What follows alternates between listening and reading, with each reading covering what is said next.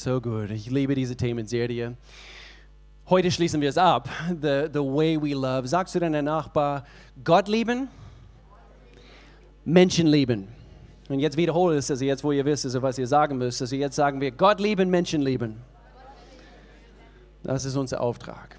Das ist das, was unser Herz, Herzenswünsche entsprechen sollen, dass wir Gott von ganzem Herzen, hier steht es, Gott lieben von ganzem Herzen, ganzer Seele und ganzem Verstand. Gott und andere lieben. Darum geht es bei dieser Themenserie und darum geht es eigentlich äh, überhaupt in unser Auftrag als Gemeinde. Das ist unser Auftrag und das ist das, was wir nicht nur ausstrahlen wollen, sondern wirklich im Innersten, also wirklich im Herzen ausleben wollen. Und, äh, und so, ich freue mich eben auf das, was jetzt äh, eben kommt. Also ich weiß, es gibt eine, äh, eine mächtige Prediger unter uns und er wird hier gleich, also eigentlich diese letzte Einheit in diese Themenserie bringen. Bevor er kommt, ich möchte gerne äh, ein, zwei Dinge hier unterstreichen. Also wir ziehen dem, demnächst um, falls du hier neu bist äh, eben wir, wir ziehen aus diesen Räumlichkeiten raus und, und es kommen Änderungen auf uns zu. Und, und so wir haben nur noch vier Sonntage in diesen Räumlichkeiten. Und so am den 24. März, also wird unser letzter Sonntag hier sein. Und dann ab dann, wo sind wir? FAS Lörrach. Also wenn du nicht aus der Gegend kommst, vielleicht kommst du aus Rheinfeld, du, du denkst, also FAS, gute Buchstaben, aber äh, was bedeutet das? Freie Evangelische Schule und wunderschöne Räumlichkeiten dort in der FAS, also wo, wo wir sonntags unsere Gottesdienste abhalten werden. Ab den 31. Gute Datum, also dass, dass jeder sich merken kann, ab den 31.03. sind wir in der FAS und wir haben neue Beschilderungen. Also ihr müsst eigentlich nur die Straße entlang fahren Richtung FAS und ihr werdet uns uns wenden. Okay? Wir haben ein ganz tolles Team und ich möchte gerne eine Dankeschön an unser Dream Team jetzt abgeben. Vielen Dank, Dream Team, für das, was ihr seid, das, was ihr tut. Wir haben das beste Team überhaupt. Jetzt am kommenden Samstag, wir ziehen unsere Büros um. Okay, so jetzt am kommenden Samstag, äh, unsere Büros werden umgezogen. Also einige haben signalisiert, dass, dass, dass, du mithelfen möchtest. Und so, es ist soweit, jetzt am kommenden Samstag. Und falls du noch äh, eben falls du da bist und du sagst, also ich, ich möchte auch also mithelfen, mit anpacken, vielleicht also ein bisschen Essen vorbereiten für die Umzugshelfer, äh, das kannst du machen. Also jeder ist herzlich willkommen, also mit anzupacken. Äh, wenn es zu viele Leute sind, dann wir schicken ein paar weg äh, oder ein paar weg, wir schicken ein paar nach Hause. Ähm, aber jetzt am kommenden Samstag ist es soweit, falls du, falls du Interesse hast, du möchtest mit, äh, mit unterstützen dann bitte füll, füll, eine Kontaktkarte aus. Also in jeder Stuhlreihe ist eine zu finden. Kannst einfach signalisieren, bitte vielleicht eine Handynummer oder E-Mail-Adresse dort angeben und dann in die schwarze Kiste bei jedem Ausgang einfach dort einwerfen und dann somit wir wissen Bescheid. Und dann, äh, falls du ein Blechner bist, entweder bist du ein Blechner oder du kannst mit Blech arbeiten. Einer von die zwei. Okay, also ich weiß nicht, ob das, also, ob das also genau das Gleiche ist, aber du, du kannst ein bisschen mit Blech umgehen. Also wir, wir, wir suchen eine, äh, der das gut kann, also für eine bestimmte Aufgabe an unserem neuen Standort in Tübingen. Und dann Elektriker und auch welche, die mit, äh, mit Rigipswände und, und Gips umgehen können. Okay, so ebenfalls du Maler bist oder, oder Gipser bist äh, oder du kannst das ein bisschen. Wir haben eigentlich nur noch ein paar kleinere Aufgaben also für euch und so bitte füll auch eine Kontaktkarte aus und werf es in eine von den schwarzen Kisten ein. Jetzt kommt unsere Gründungspastor, Pastor Al, meine Schwiegerpapa. Und wir freuen uns, dass du da bist, Pastor Al. Und ich freue mich auf das, was du jetzt bringst. Amen. Thank you. Danke, danke, Pastor Will. Es ist toll, Gemeindeleben zu erleben mit euch zusammen miteinander, richtig?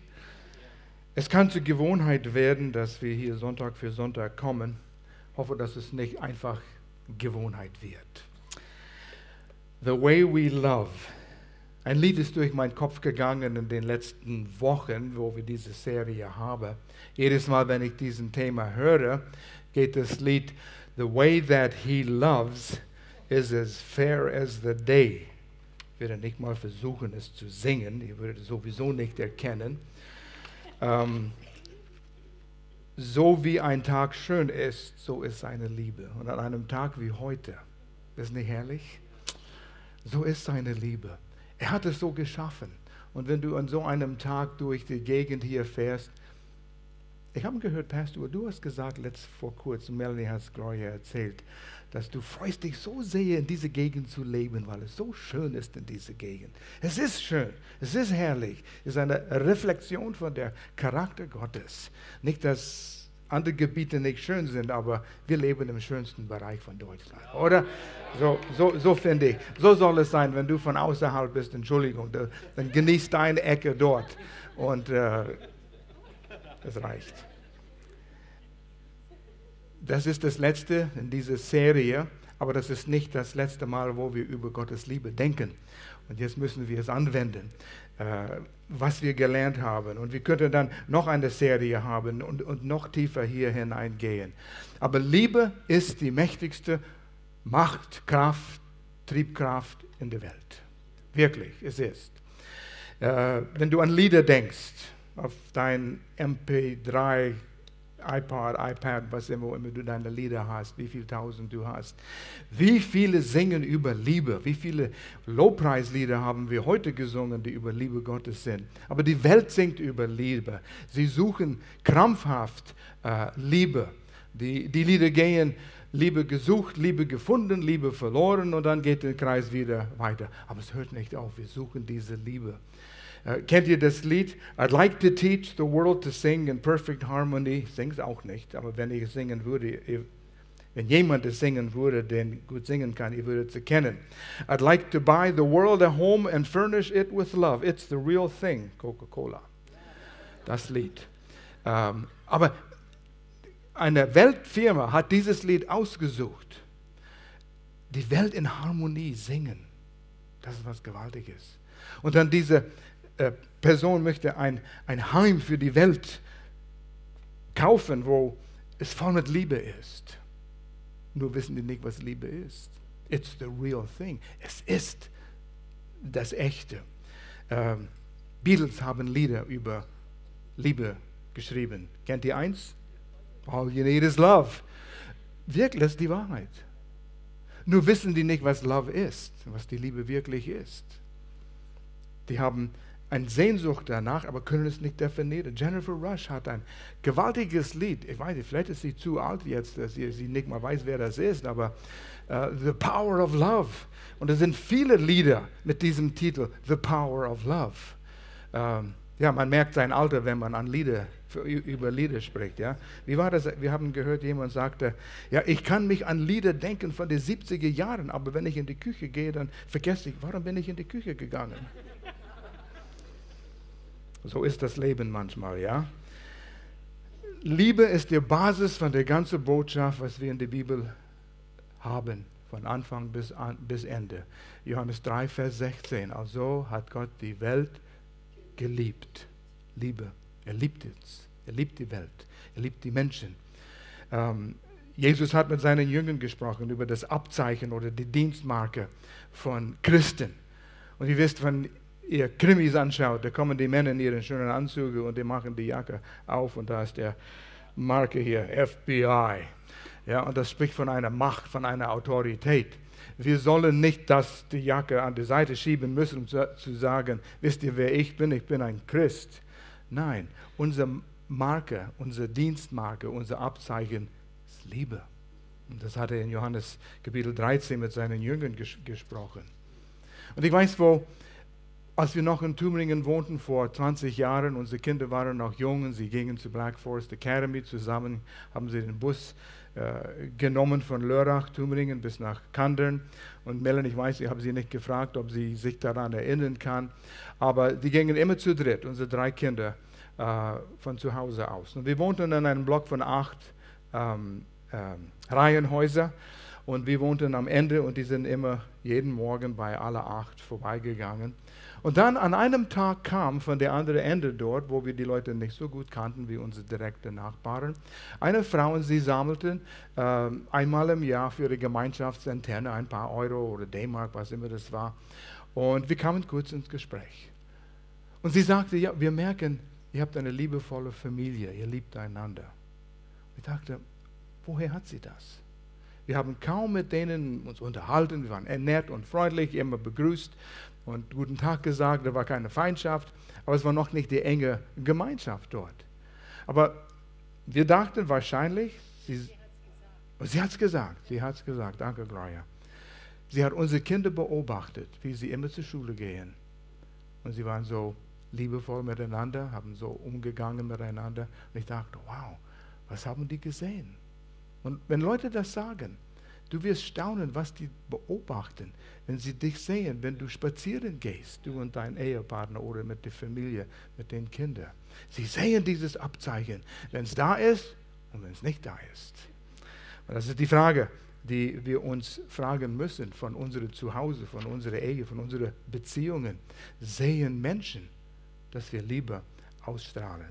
Aber wie geht es mit Menschen, die wir nicht so gut kennen, die nicht angenehm sind, Menschen, die uns unsympathisch sind, Menschen von anderen Kulturen, anderen Religionen, anderen Hautfarben, die reden anders wie wir oder sie haben einen Lebensstil, was uns nicht passt.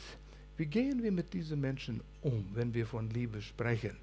Und da sind wir alle herausgefordert hier. Und ich, ich will das Thema, also der Titel von meinem Predigt heute eigentlich ist, wer ist mein Nächster? Who is my neighbor? Wer ist mein Nachbar? Und dann sofort auf was, welchen Abschnitt in die Bibel kommen wir? Der gute Samariter, der barmherzige Samariter, richtig? Und das ist einer der Abschnitte in der Bibel, die die meisten Menschen kennen und ist einer der bekanntesten äh, Abschnitte in der Bibel. Und ich will, dass wir drei Dinge lernen äh, aus diesem Gleichnis ähm, von der barmherzigen Samariter. Und wir fangen mit Lukas Kapitel 10 an, da ist dieses Gleichnis, äh, Vers 25, neues Leben. Und das heißt, ein Mann, der sich im Gesetz Mose besonders gut auskannte ein Schriftgelehrter. Es wird verschiedene Worte benutzt. Er war ein religiöser Mensch, hatte gute Ausbildung, er kannte sich gut aus und er stand vor vielen anderen Menschen und er war da. Seine Aufgabe war, dass äh, die, die religiösen Menschen sich an Gottes Wort hielten. Er stand eines Tages auf, Respekt zu Jesus, um Jesus mit folgender Frage auf der Probe zu stellen. War er wirklich ehrlich hier? Er wollte ihn irgendwie fangen in einem Wortgefecht. Meister, hat sogar ihn begrüßt mit Meister. Vorsicht, wenn jemand dich Meister nennt. Wir haben Leute, die kommen zu der Gemeinde und sagen, das ist meine Gemeinde, die sind dreimal hier gewesen, du bist mein Pastor und ich, ich, setz, ich stelle mich dir unter, ich unterordne mich dir als mein Pastor, bis wir ihn korrigieren müssen und dann ist alles vorbei.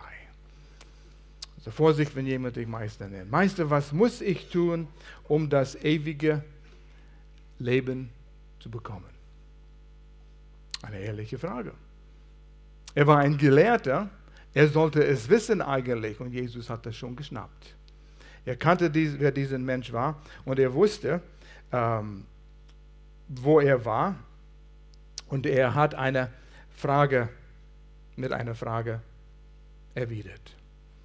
Was steht geschrieben? Und weißt du, manchmal sind wir und das ist vielleicht das Erste, was ich unterstreichen will hier, dass wir wollen mit unserem Wissen Leute beeinflussen. Wir wollen reden. Wir wollen Leute zeigen, wie, wie, wie viel wir von Gottes Wort wissen. Und unser Wissen ist vordergründig und wir möchten die Leute beeinflussen mit dem. Und Jesus, ähm, der Schriftgelehrte sieht diesen Jesus von Galiläa, er wusste, wer er war. Und hat er eine Ausbildung? Nicht wie der ausgebildete Rechtsanwalt, der hat eine richtige Ausbildung. Aber der Jesus, der kam vom Hinterwälder, der ist nur vom Tannenkirch, Ettingen, da hinten, wo die Bauern sind. Ja? Und was kann er uns sagen? Und er wollte ihn fangen, in einem irgendeinen Argument äh, reinbringen. Wenn du wirklich jemanden liebst, du musst ihn nicht mit deinen Worten beeindrucken, wie viel du weißt, mit deinem Kopf wissen. Jakobus sagt in Kapitel 2, spricht von Situationen in der Gemeinde, ein Mensch hat Not, äh, finanzielle Not eventuell. Und in der Situation damals, da war das soziale Netz nicht so ausgebildet, äh, ausgebreitet, wie wir es jetzt haben in Deutschland. Und jemand hat Not mit Kleider, dass du nicht einfach zu ihm gehst und klopfst ihm aus der Schulter und sagst, ich wünsche dir alles Gute, hoffentlich bekommst du warme Kleider und ihr könnt euch satt essen. Tschüss bete für euch. Das ist keine Liebe. Aber irgendwie ist es das Richtige zu sagen und wir fühlen uns wohl, wenn wir die, diese Worte sagen. Wir zitieren vielleicht sogar einige Bibelverse, um zu zeigen, wir sind geistlich. Liebe ist mehr als nur, was du im Kopf hast. Liebe ist das, was du im Herzen hast. Und spüren wir die Not in Menschen, wenn sie uns begegnen. Und hier ist Jesu Antwort in Lukas 10, Vers 26. Jesus erwiderte, was steht darüber im Gesetz Mose? Was liest du dort? Er wirft es zurück, dort, wo er sich wohlfühlt mit seinem Wissen. Und der Mann, der Gelernte, sagt, du sollst dem Herrn dienen. Und hier ist das Bekannte, es heißt Shema. Der gute Jude, Israelite weiß, was das ist. Das ist das allerwichtigste Gesetz im ganzen Bücher Mose. Du sollst dem Herrn, deinen Gott, vom ganzen Herzen, von ganzer ähm, Seele, mit deiner ganzen Kraft und all deinen Gedanken lieben. Und liebe deinen Nächsten wie dich selbst. Hat es gut er wusste genau, was drin steht und hat es korrekt gesagt, weil Jesus sagte, richtig, bestätigte Jesus, tu das und du wirst leben. Nicht, dass jemand auf die Gedanke kommt, Jesus ist dafür, dass man kann gerecht werden durch gute Werke. Nein, nein, das ist es nicht. Aber wenn du Gott liebst mit dem ganzen Herzen, mit ganzer Seele, mit ganzer Kraft, mit ganzen Gedanken, dein Leib und alles, hast du eine Herausforderung. Du brauchst Glauben und Vertrauen auf Gott. Und nur so kann das geschehen. Und deshalb hat Jesus das einfach so rausgeschmissen. Tu es dann, praktiziere es und du wirst sehen, du brauchst Vertrauen auf Gott und eigentlich auf Jesus Christus.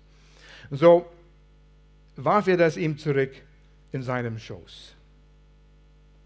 Und dann hat der Lehrer mit Stolz, ich glaube, er hat seine Jacke zurückgezogen und sagt, Jesus, Siehst du mein Zeichen hier, mein Abzeichen? Und er sagte hier in Lukas 10, Vers 29, der Mann wollte sich rechtfertigen. Deshalb fragte er Jesus, und wer ist mein Nächster? Rechtfertigen. Wir wollen immer selbstgerecht sein. Wir wollen prahlen und Leute beeindrucken mit das, was wir schon tun. Weißt du, was ich tue in der Gemeinde hier? Ich, ich habe hier wichtige Aufgaben hier. Ich äh, treffe mich auch immer wieder mit dem Pastor und wir reden über Dinge. Oh, oh, oh, ja, du, du hebst dich hoch. Und irgendwie Leute zu beeindrucken, wie, wie wichtig du bist. Ich tue das, ich tue das, ich mache das. Und der Lehrer wollte hier vor Jesus sein Einflusssphäre, diesen Kreis, was wir Nachbarn nennen, ganz klein malen, aufmalen. Ah ja, ja, ich, ich liebe meinen Nachbarn.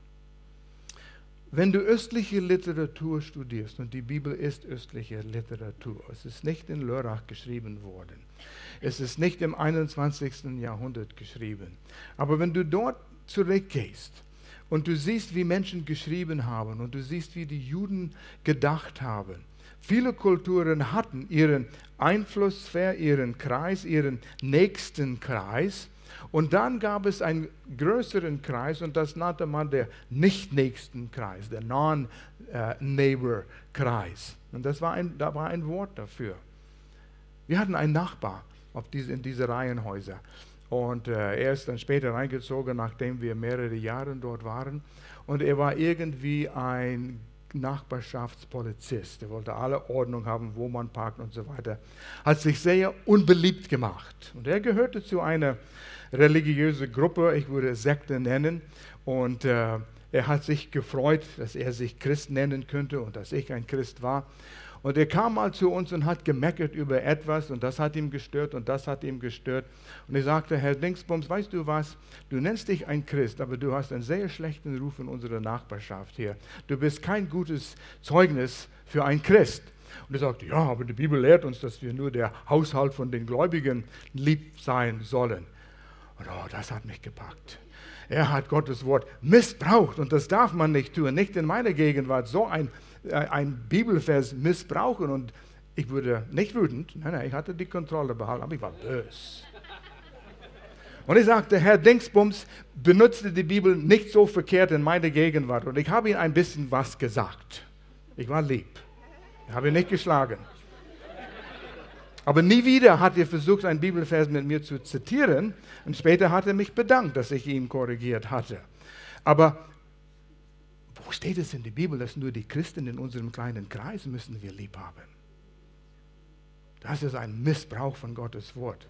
Und so können wir das nicht sagen. Wir müssen uns nicht rechtfertigen. Schau mal, was ich tue in, in, meinem Kreis hier. Es geht viel weiter als das. Und Liebe muss einfach getan werden, egal.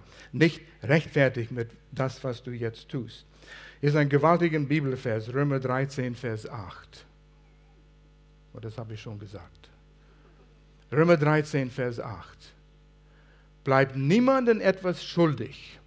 Das spricht von finanziellen Sachen. Abgesehen, ist eine Ausnahme, eine Ausnahme, abgesehen von der Liebe, die ihr einander immer schuldig seid. Wow. Denkt darüber nach, nimm das mit nach Heim und kau darüber nach. Wem meint er mit dem?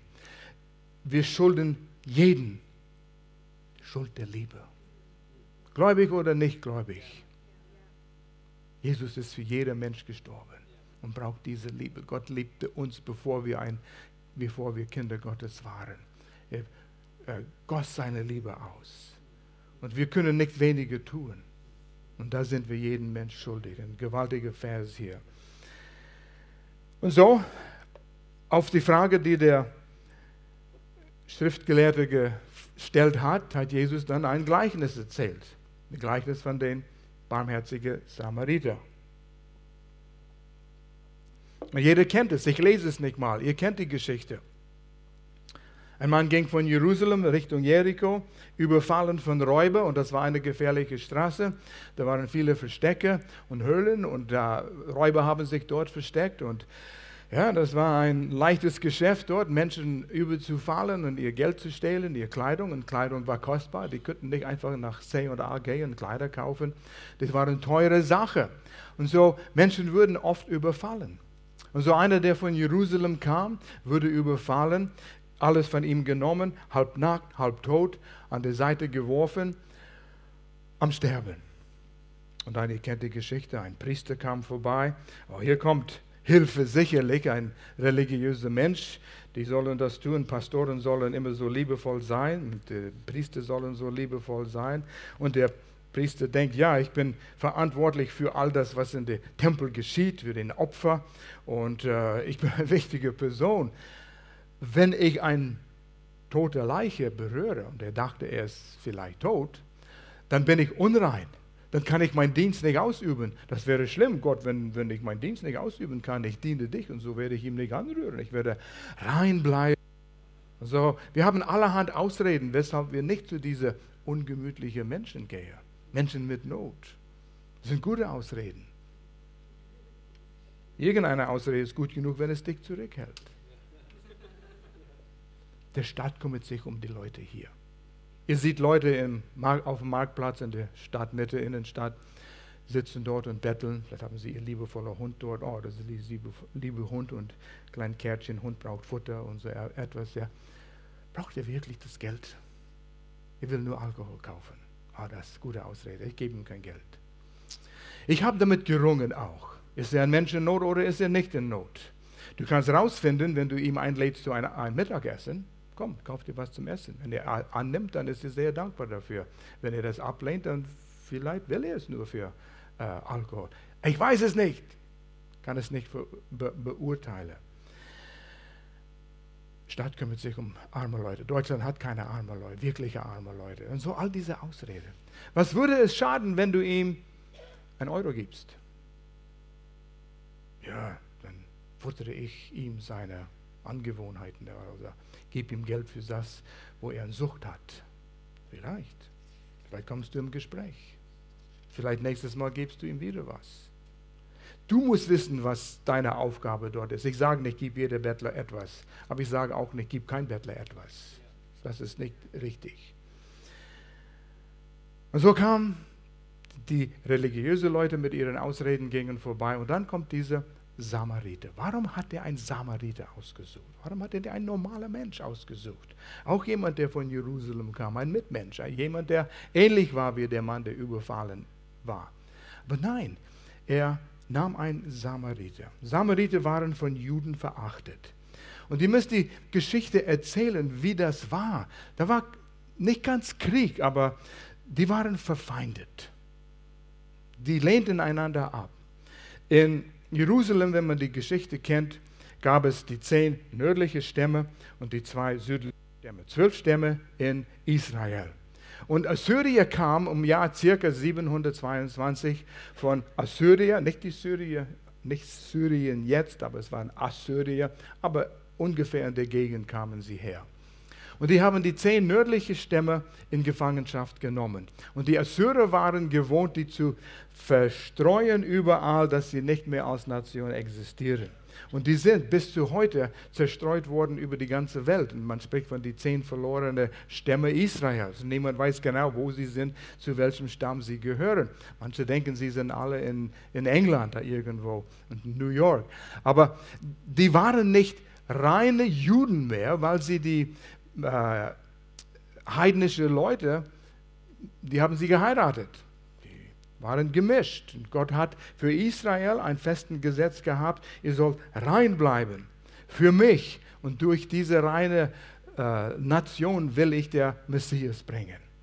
Aber diese haben äh, heidnische Frauen genommen, heidnische Männer genommen. Sie waren Mischlinge, Mischlingen, sie waren nicht Juden wie wir in die zwei Stämme die noch übrig geblieben sind. Und so waren sie verachtet. Und als die zwei südlichen Stämme, circa 200 Jahre später nach Babylon geschleppt worden sind in die Gefangenschaft, Nebuchadnezzar, da waren sie 70 Jahre und dann unter König Cyrus, Cyrus, könnten sie zurück nach Jerusalem gehen, äh, Tempel bauen unter Esra, Nehemiah baute den Mauer. Dann als sie angefangen haben, den Tempel zu bauen, da kamen diese Mischlinge, und wollten mithelfen. Und die Juden, die rein geblieben sind, sagten, nein, ihr seid Mischlinge, ihr seid unrein für uns, ihr, seid, äh, ihr gehört nicht zu uns. Und so sind die von den zehn äh, Stämmen zurück in ihren Bereich und sie wohnten in der Gegend von Samarien, die waren Samariter genannt, bauten ihr eigenen Tempel. Und so waren sie Verräter, verachtet, wollten nichts mit denen zu tun haben. Ist das möglich? Ist das möglich heutzutage? Oh ja. Vielleicht in deiner Familie. Mit die will ich nichts mehr zu tun haben. Mit die Leute will ich nichts mehr zu tun haben. Die, die von nicht von Ettingen, aber von dem anderen Teil von Tannenkirch. Das sind die, von der anderen Seite dort. Ja? Wir haben nichts mit denen zu tun. Nee, so ist es nicht in Tannenkirch. Aber so, so theoretisch könnte es sein, ja? wo, du, wo du wohnst. Das sind Feindschaften, die gehen von Generation zu Generation. Und niemand weiß warum. Aber es muss weitergemacht werden, weil dein Großvater, mein Großvater etwas angetan hat. Und dann, Jesus ist so genial. Ich liebe das, wie er ähm, Weisheit hat. Das ist Kapitel 10, was wir lesen, das Römer, aber die, die ähm, barmherzige Samariter ist Lukas 10.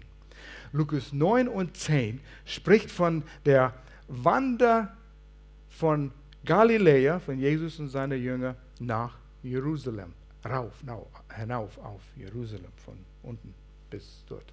Müsst ihr die Geografie auch wissen. Habt ihr das gewusst? Ist egal. Lukas 9 spricht davon, wie sie durch die Samariter-Gegend gewandert sind. Und sie kamen zu einem Ort, und das ist Kapitel 9, von Vers 50 und weiter, und die wollten übernachten. Und die Leute wussten, weil sie von Galiläa nach Jerusalem gingen, dass sie Juden waren. Und der Wirt in den Gasthaus sagte, nein, wir haben keinen Platz für euch. Ihr seid nicht von uns. Jünger sagte, Jesus, lässt du dir das gefallen? Jesus, wir sind bereit, Feuer von Himmel runter zu beten und sie alle zu vernichten. Da waren die Jünger, die Jünger manchmal Feuer und Flamme für den Herrn, ja? Und wir werden sie alle verbrennen lassen hier. Ist das die feine Art der Liebe? Das war am Tag vorher. Und dann erzählt Jesus diese Geschichte. Und er erhebt diese eine barmherzige Samariter. Er war der Einzige, der der echte Nachbar war. Und ich denke, die Jünger miteinander, als Jesus die Geschichte erzählte, Jakobus, Peter, spricht von den Samaritern. Wir haben sie fast alle vernichtet. Warum macht er das? Und so haben sie auch was gelernt. Und ich finde es genial, wie Jesus das, das, das tut. Und bringt es manchmal zu, auf eine Art und Weise, wie sie nicht mal merken, Jesus spricht sie an, aber sie spüren es dann.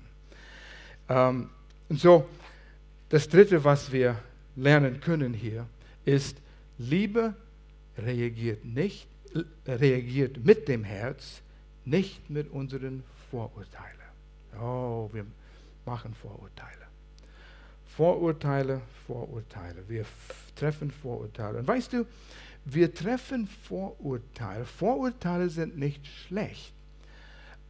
Wir treffen Urteile bei jedem Mensch, den wir sehen. Oh, das ist ein nett, nett aussehender Mensch. Oh, der sieht aus, als ob er ein schweres Leben gehabt hat. Wir treffen Urteile. Wenn du im Restaurant sitzt, und ich weiß, wenn Gloria nicht rausgehen irgendwann und essen im Restaurant, sie darf nicht vor einem Wand sitzen. Dann sieht sie niemanden. Sie muss mit Rücken zur Wand und dann sieht sie das ganze Spiel hier. Und innerhalb von zehn Minuten weiß sie genau, da sitzt eine Familie mit äh, Tochter, Tochter dort und das ist die Tochters Ehemann und die zwei Enkelkinder von die.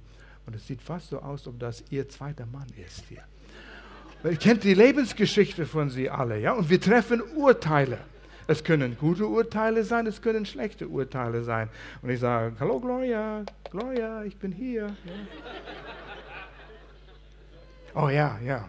Ja, stimmt, ja, wir sind zusammen hier auf ein Date gegangen hier. Aber wir treffen Urteile sind nicht alle falsch. Manchmal sind sie doch falsch.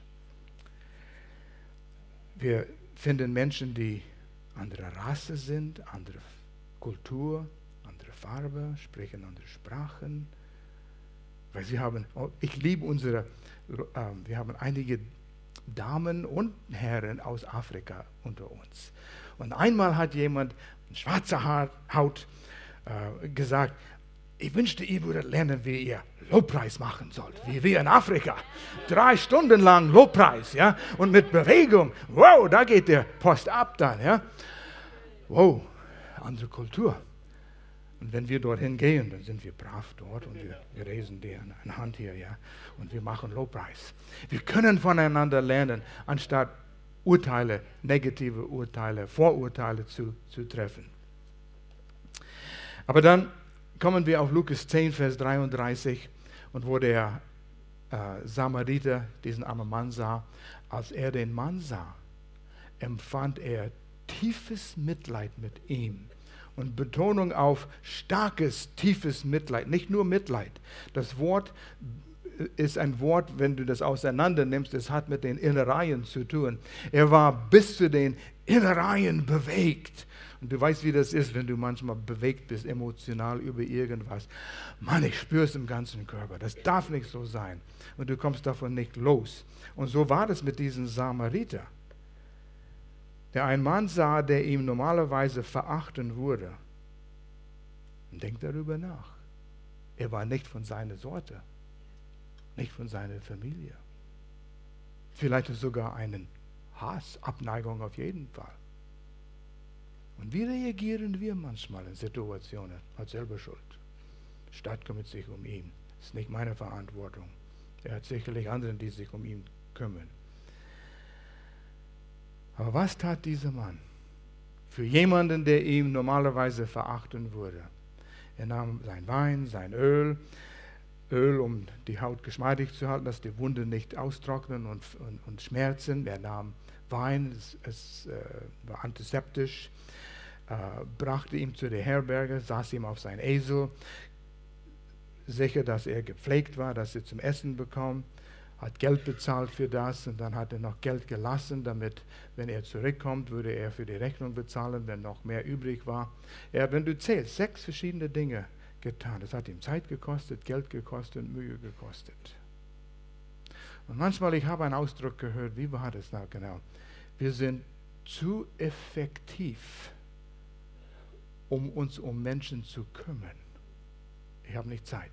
Ich habe meinen Kalender hier und hier ist eine es piepst halbe Stunde vorher, dass ich weiß, ich muss denn da und da, da sein. Und zack, zack, zack, zack, zack, zack. Habe keine Zeit für die Menschen, ich muss mein Programm durchführen. Das kann mal so kommen. Kein Vorurteil bitte mir gegenüber jetzt, ja? Manchmal müssen wir Termine halten, manchmal müssen wir von einem zum anderen. Aber was ist die Grundeinstellung in uns? Habe ich Zeit für Menschen? Vielleicht sollte ich ein, an einem Tag einen Termin weniger planen, damit ich ein bisschen Luft habe für Menschen. Als wir 21 Tage Gebet hatten hier, jemand sprach mich an und sie sagte, ich habe heute gebetet oder gestern gebetet, dass der Herr mich gebrauchen würde. Und innerhalb von Stunden hat Gott ihr Gebete beantwortet. Vorsicht, wenn du solche Gebete betest. Und sie hatte die Gelegenheit, ein Mensch zu dienen mit ihren Worten und zu ermutigen. Und sie, sie war so begeistert, dass Gott ihr gebrauchen könnte. Es war wichtig, dass sie das tun könnte. Menschen in Not und sie wollte diesen Menschen dann helfen. Unabhängig von Nationalität, Geschlecht oder Religion oder Kultur. So die Frage ist, wer ist mein Nächster? Das kommt gleich. Vergiss es. Sonst liest ihr das, wenn ich das da lese. Wir finden nicht Halbtoten auf der Straßenseite hier, oder? Wer hat während er fuhr, und, da liegt ein halbtoter Mensch auf der Straßenseite? Das geschieht nicht in Deutschland. Aber wir haben verletzte Menschen um uns herum, tief verletzte Menschen, seelisch, innerlich, kaputt, jahrelang verletzt. Wir haben Menschen, die von klein auf von ihren Eltern verletzt worden sind, mit Worten verletzt. Menschen, die nicht loskommen von Dingen, die ihr Vater oder Mutter gesagt hat. Oder sogar körperlich missbraucht wurden, sexuell missbraucht und misshandelt wurden. Ihr sitzt hier, wir kennen eure Geschichten. Wir wissen, wie viele Scheidungskinder, Kinder, die aus geschiedenen Familien kommen, das lässt seine Spuren. Aber du bist nicht unbedingt ein Opfer von all diese, wenn du Jesus in deinem Herzen hast. Aber trotzdem, das sind Verletzungen, das sind Narben. Verletzt vom Ehepartner, selbst bis Entscheidungs, deine Ehe ist gescheitert. Verletzungen. Gefängnisse sind voll mit verletzten Menschen. Da war vielleicht kein Vater zu Hause. Hatte nie einen richtigen Vater gehabt. Und so auf der Suche nach jemandem, der sie liebt, sind sie in einen Gang gekommen und haben Verbrechen gemacht. Ich weiß, es gibt Leute um uns herum in der Gemeinde, die haben Sehnsucht, dass ihr Vater, ein guter Vater, nicht ein böser Vater, aber dass ein guter Vater einfach ihn umarmt und sagt, ich liebe dich so. Sind viele hier, die das noch nie erlebt haben. Und Eltern, wenn ihr Kinder habt, hört das nie auf, eure Kinder zu umarmen und Küsse zu geben und zu umarmen, dass sie wissen, du liebst sie. Altersheime sind voll von einsamen, verletzten Leuten, weil ihre Kinder wohnen in der Nähe, aber kommen sie nie zu besuchen. Wir können nicht alle Nöte abhelfen, aber einige, du vielleicht einige in der Schule, Mobbing, großen Problem, verletzte Kinder, warum? Enttäuschten Freunden, Flüchtlinge überall, die kommen nach Deutschland, um Freiheit zu finden und werden abgelehnt. Geht zurück, wir wollen euch nicht, ihr seid zu viel. Menschen, die gefangen sind in Prostitution und Menschenhandel und kommen nicht raus. Tiefe Schmerzen, ich kann es mir nicht vorstellen, denn in der Menschenhandel gefangen zu sein. Wie das ist, und wenn es deine Tochter, deine Tochter ist, weiß nicht, wo sie ist. Und die Eltern von solchen Kindern sind verletzt. Adoptierte Kinder manchmal haben große Herausforderungen und Probleme. Warum wurde ich weggegeben? Haben meine biologischen Eltern mich wirklich geliebt? Haben sie in diesen Jahren, wo ich jetzt 50 Jahre alt bin, haben sie mich geliebt? Haben sie an mich gedacht? Verletzungen wie ein Loch in ihrem Herzen und die suchen krampfhaft nach ihren biologischen Eltern. Gloria schaut gern diese Programme an und wenn ich sie mal anschaue mit ihr, es ist herzenreißend zu sehen, erwachsene Menschen mit eigener Familie und diese Sehnsucht nach der Mensch, der mich vielleicht geliebt hat, vielleicht nicht, aber ich muss wissen, das ist in uns. Und ich las, gestern war das, wo ich was suchte noch für mein Predigt und ich fand einen Artikel über das Liebeshormon. Interessant, wie man liebeskrank wird, weil man zu viel von diesem Hormon hat und es, es bewirkt auch Dinge, die nicht gesund sind. Aber wenn wir geliebt sind, der Körper stoßt ein Hormon aus, das uns ein Wohlgefühl gibt. Der, der uns geschaffen hat, hat uns das gegeben. Und wenn wir es nicht haben, da ist eine Sehnsucht danach. Und das führt manchmal, wo junge Mädchen ihr Körper verkaufen, um geliebt zu sein. Aber das ist nicht echte Liebe. Und sie geben sich in die Prostitution hin. Aber krampfhaft nach diesem Liebesgefühl, ich, ich will geliebt werden. Und es ist interessant, die haben ein Studium gemacht, dass in dem ersten Jahr von einer Ehe dieser Hormonpegel wächst und dann fällt es ab, die Realität kommt. Und dann, wenn man da durchkommt, nach, ich weiß nicht, fünf, sechs, verflixte sieben Jahre, wenn man durchkommt, dann steigt es und wird stabil. Für jemanden, der länger verheiratet ist, kann es sehr stabil sein. Dieses Wohlgefühl. Ich bin dankbar, nach 50 Jahren ist es noch da für uns.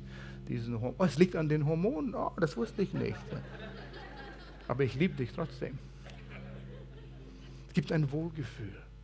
Und wir brauchen dieses Wohlgefühl. Und Gott hat es uns gegeben. In 2. König, Kapitel 7, saßen vier Aussätzige, wo die Assyrer heruntergekommen sind. Und sie wollten, die hatten diesen Stadt umgelagert. Die Aussätzige saßen dort. Sie durften nicht in die Stadt rein, weil sie leprakrank waren und äh, wurden ausgestoßen. Und sie überlegten, wir dürfen nicht in die Stadt, sonst werden wir dort auch vor Hungersnot sterben. Wir sitzen hier vor der Mauer und wenn wir hier bleiben, werden wir auch sterben. Und da ist der Lager von den Assyrern. Vielleicht gibt eine Chance, dass sie barmherzig sein werden. Komm, lass uns dorthin gehen. Und wenn nicht, dann bringen sie uns um und sterben. Hier sterben, hier sterben, dort sterben. Aber das ist eine Chance. Und so sind sie hingegangen, diese vier. Und als sie ankamen an dem Lager, merkten sie, das waren keine Soldaten dort, keine Krieger, nichts, die waren alle verschwunden. Weil in der Nacht kam der Herr mit einem Rauschen, ein Lärm von einer Armee und die Assyrer hatten Angst gehabt und sind geflohen, haben alles gelassen und sind geflohen. Und da war zum Essen da, da war Kleider, da war Gold da und diese Lepra-Aussätzige haben sich vollgestopft mit Essen. Sie könnten nehmen, was sie wollten. Dann haben sie Kleider und Gold genommen und fingen an, es zu begraben. Und dann kommt dieser Abschnitt. 2. König 7, Vers 9. Schließlich sagten sie zueinander, wir handeln nicht richtig, wenn wir die gute Nachricht dieses Tages nicht weitersagen. Wenn wir bis morgen warten, machen wir uns schuldig. Kommt, Gehen wir zurück und erzählen es im Palast des Königs. Wir müssen es weiter sagen. Wir haben es erfahren, wir haben es erlebt. Und wir sitzen hier gemütlich, ein bisschen zu warm, so wie heute Morgen, aber wir haben es wenigstens warm und müssen nicht in die Kälte sitzen. Es geht uns gut. Wir haben vier Wände, ein Dach über den Kopf. Wir haben schöne Musik, schöne Programme. Es ändert sich alles hier mit den äh, vier Wochen. Da sind wir woanders. Und dann mal sehen, wie das ist. Und wehe, wenn du meckerst.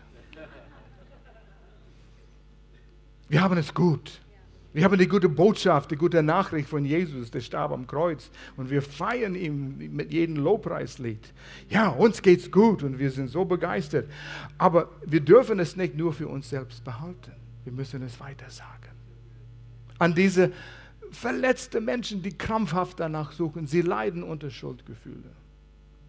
Als wir in Dallas waren, da war ein Bericht in der Zeitung, wovon wir gelernt haben. Teenager heißt William, guter Name. Der war verliebt in ein Mädchen und die Eltern mögten dieses Mädchen, mögten, sagte man das? Mögten, magen, mögen, mogen, machten, mochten, wollten nicht, dass ihr Sohn mit diesem Mädchen zusammen war. Und so spürte der Teenager William diesen Druck und er ist abgehauen. Bald hat er gehört, die Polizei sucht nach ihm. Und so hat er ein Katz-Maus-Spiel gespielt. Weiß nicht wie lange, Tagen, Stunden, Wochen, weiß ich nicht. Aber die Polizei suchte ihn und er versuchte zu entfliehen.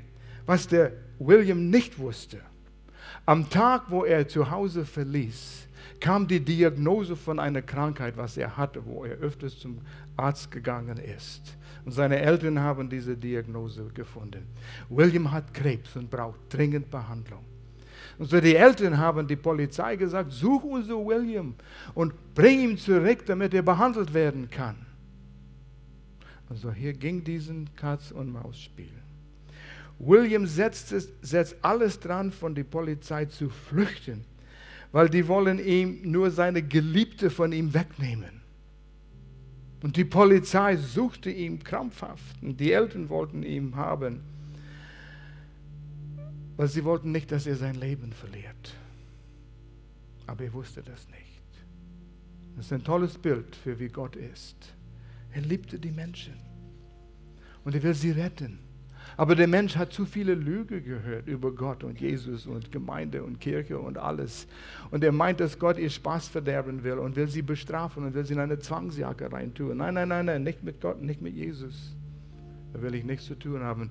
Es tut mir leid, wenn Leute so Lüge gehört haben und das ist echt, es hält zurück. Aber Jesus will sie zurückholen, will sie erreichen, um den Schuld wegzunehmen, damit sie diese Liebe erleben können und das, was du erlebt hast. Aber wie kann Jesus sie ansprechen? Wir sind sein Mundstück. Und so müssen wir gehen. Wir müssen was sagen. Aber sag es durch liebe Taten. Francis von Assisi hat es gesagt. Sei ein Zeugnis überall, wo immer du bist. Immer, wo, wo du bist. Überall und immer, ja. Und wenn notwendig, benutzt Worte. Und wir wollen immer reden, reden, reden. Setz dich hin, ich zeige dir was, ich gebe dir ein paar Bibelverse und Gott sei bei dir. Nein, es braucht ein verletzter Mensch was ganz anderes. Er muss Liebe spüren. Und das ist, was er damit ausdrücken will. Die Zeit kommt, wo man was sagt. Warum bist du so liebevoll? Da kann man ihm da, davon erzählen. Unser Dream Team ist ein gewaltiger Ort, wo man das anfangen kann. Wenn du sagst, ja, ich will helfen, ich will mit Menschen handeln, hilf mir. Das ist ein Weg. Und betet dieses Gebet, wie das eine Mädchen mich erzählt hat bei der 21 Tage des Gebet und Fasten. Herr, gebrauche mich heute. Gott nimmt dich an deinem Wort. Hab die Augen offen. Und du wirst Menschen begegnen, wo du vielleicht eine Zeit und auch Geld und Mühe wird dir kosten, aber du kannst die Menschen lieben. Nicht mit diesen warmen Gefühlen, oh, ich liebe diese armen Menschen. Nein, aber du weißt, was das Richtige ist. Bis in den Eingeweiden, wo du sagst, nein, das muss sich ändern. Der Mensch braucht meine Liebe, der Mensch braucht Hilfe. Es wird mir was kosten, es wird nicht einfach sein, aber ich muss, weil wir die Botschaft so gut kennen. Wir haben so erlebt, was Gottes Liebe für uns getan hat. Wir müssen es weitergeben. Und so war Paulus gezwungen.